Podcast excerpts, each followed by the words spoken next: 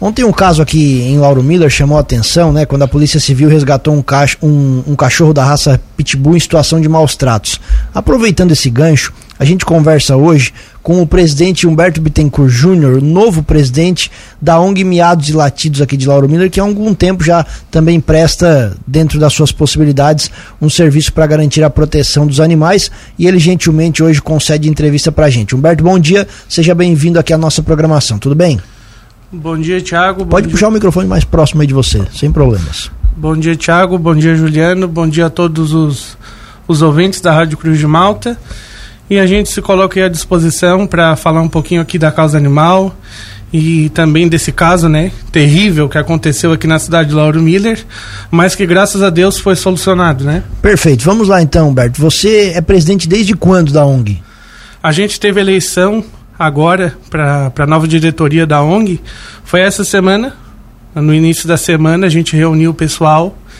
É, eu fui convidado para estar tá assumindo a presidência e aí eu de prontidão é, aceitei.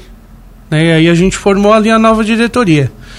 É, com nova vice-presidente também. A tesoureira continua a mesma, nossa é, colega Mariana, nossa vice-presidente a Salete e também a gente é, colocou ali uma nova secretária com as novas suplentes. Você já era envolvido com a causa animal? Você já de alguma forma contribuía com a ONG? É, eu era voluntário da, da ONG é, há um ano, cerca de um ano antes dessa, dessa nova eleição. E aí a gente vinha trabalhando, né, voluntariamente para já estar tá dando um apoio, conhecer mais a causa é, porque até porque para assumir a presidência a gente tem que ter um pouquinho mais de experiência, saber como é que funciona a ONG, né? Então eu já estava cerca de um ano. E qual é a situação da ONG nesse momento, Humberto? A estrutura dela, que condições de trabalho que vocês têm? A gente tem bastante limitações, o, o Tiago, tá?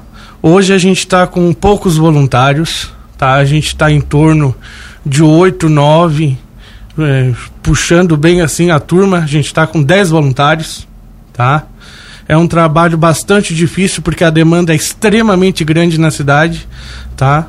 É muito abandono, tá? É muita denúncia, tá? A gente tem que matar um leão por dia para dar conta. Né? Lembrando que é um trabalho voluntário, a gente não recebe nada por isso. A gente não tem uma sede própria. A gente não recebe repasse nenhum é, da prefeitura é, apesar de ter sido prometido em campanha, tá? Então aí já gera também uma, uma certa, não vou dizer revolta, uma certa tristeza pelo abandono da ONG. A gente não tem apoio, a gente só tem apoio mesmo da comunidade, da sociedade, quando a gente faz as nossas campanhas, as nossas rifas, né? As nossas, o nosso pedágio, né? Aí o, a, a sociedade ajuda, né? E com o pouquinho que a gente vai juntando, né, de recurso, de dinheirinho, a gente vai tratando aí dos animais, é, seja com medicação, com tratamento, com pequenas cirurgias. Por isso que eu digo, é matado um leão por dia. Sobre a questão de recurso, nós conversamos com a procuradora da prefeitura aqui há um tempo atrás e ela disse que foi aberto, se eu não estou enganado, um edital que vocês poderiam ter se inscrito, mas não teve interesse por parte da ONG. É, quando teve assim, eu vou te ser bem sincero, tá? Quando em, quando teve lá a eleição para da majoritária lá, onde a, a Sayonara, a prefeita Sayonara ganhou, né, teve a sua vitória juntamente com a, com a vice-prefeita, foi prometido, segundo as voluntárias, porque na época eu não era voluntário, tá, que foi prometido um repasse, tá, caso elas viessem a ganhar. Assim como foi prometido o Centro de Bem-Estar Animal, que a gente sabe que não vai se tornar realidade, apesar de estar no, no plano de governo tá?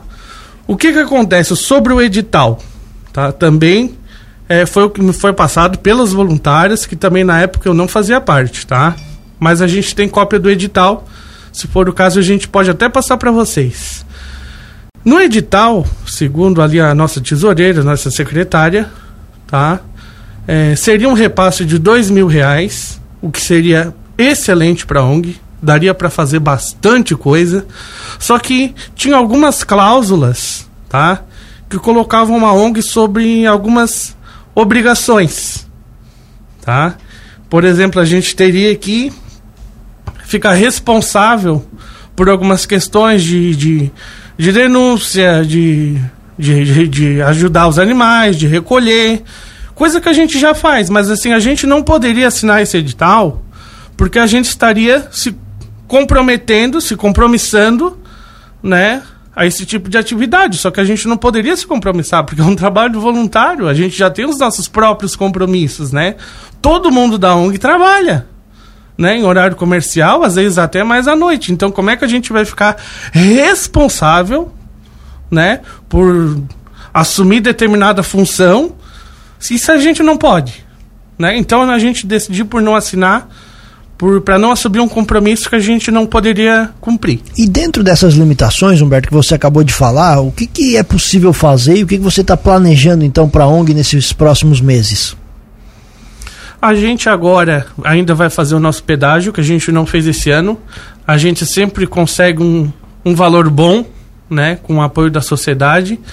Né? A gente já fez agora, recentemente, também a nossa rifa. Né? A gente faz é, a nossa venda de sabão caseiro, que dá um dinheirinho bom também, tá? Outros projetos. E ano que vem agora, o início do ano que vem, eu estou pensando em procurar o apoio da sociedade para talvez fazer algum evento para levantar fundos, tá? Ou um café colonial, sabe, uma coisa diferente que nunca foi feito pela ONG. Então vou tentar fazer algumas ações nesse sentido. Vamos ver, né, o que, que o pessoal vai dizer né? Mas acho que seria bem legal, bem interessante. E buscar, assim, um, políticos, prefeitos, né, vereadores que contribuam com a causa, porque ano que vem também é, é ano de eleição, né? Então a gente também tem que preparar para a gente fazer as nossas, nossas reivindicações, os nossos pedidos, cobrados dos políticos para a gente ter aí uma melhora na nossa causa. E dentro dos serviços prestados pela ONG, porque ainda, apesar dessas limitações, o pessoal procura bastante a ONG. Procura. Uh, é, é, é, quando tem alguma situação, como foi o caso de ontem, de maus tratos, procura a ONG, Sim. né? Faz as denúncias. O que, que vocês podem fazer, o que, que vocês não podem, o que está dentro da responsabilidade de vocês, para que o pessoal também possa ficar por dentro disso, ficar uh, orientado nesse sentido. Perfeito. Assim, ó, a missão da ONG tá? É a proteção e o zelo pelo animal em situação de rua, né? É a proteção ao animal. Então, aquele animal que está em situação debilitado, de rua, a gente procura cuidar da melhor forma possível, né? Com medicamento, com alimentação, com água, que é o mínimo, né? Que é o que o bicho precisa ali para ter um mínimo de dignidade, né? E assim, a gente recebe muita ligação, é, sobre abandono de cachorro, muito mesmo. Só que a gente fala para as pessoas: olha, infelizmente a gente não pode aí recolher esse cachorro, porque aonde que a ONG vai colocar esse cachorro? Né? Nós temos voluntárias que recolhendo cachorro, resgatando, tem mais de 15 cachorros em casa, tem voluntária com mais de 20 cachorros em casa, sabe? É, é uma, é muito alto esses, esse número, tá? E em Lauro Miller a realidade é uma existe, de certa forma, uma cultura do abandono, tá?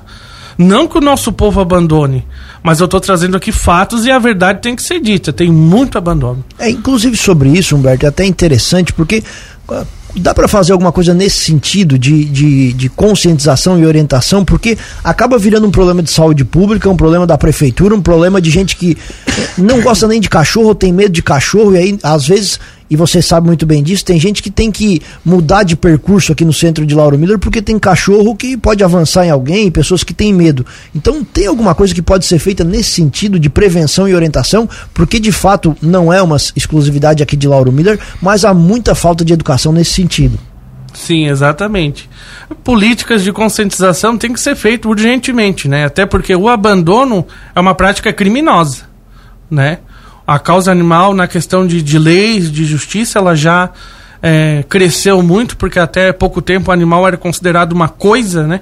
Hoje o animal é considerado como um ser vivo, ser ciente, que sente carinho, que sente amor, né? Mas, inclusive, né, como eu falei ali do, sobre os abandonos, muita gente vem de fora para abandonar em Lauro Miller, porque nós temos muitos interiores, né? Os amarais, a capivara, né, Vargem Grande, etc.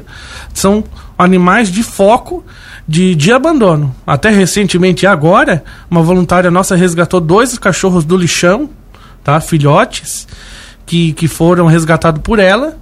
Pra tu ver, nas fezes só saía plástico, né? É uma dó de, de ver, né? Inclusive, esses dois cachorros que foram resgatados, a gente agradece a equipe de zoonose da cidade, que prontamente, é, assim que a gente recuperou esses dois animais, já fizeram a castração e estão disponíveis para adoção. Esses é, animais que vocês cuidam, é, recorrentemente vocês fazem adoção, vocês fazem feiras, como é que funciona Fizemos isso? Fizemos muitas adoções, principalmente agora através das redes sociais. A gente movimenta muito Facebook, Instagram, coloca ali as fotos dos animais que tem disponíveis, né? E o pessoal tá adotando. Claro que tem cachorro que é mais difícil adotar, o pessoal ainda gosta mais, né, dos cachorrinhos de raça, né? Mas a gente insiste para a população evitar comprar cachorro, né? E priorizar a adoção, né, de animais de rua que tanto precisa.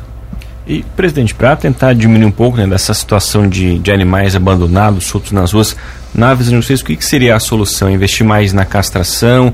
É ter um, um espaço, seria adequado, por exemplo, canil, é algo que hoje, como que vocês veem essa situação aqui para a nossa realidade? Perfeito. É, a solução para a gente acabar com a população de animais de rua é diretamente ligada à castração né? Uma castração em massa deve ser feita na cidade urgentemente.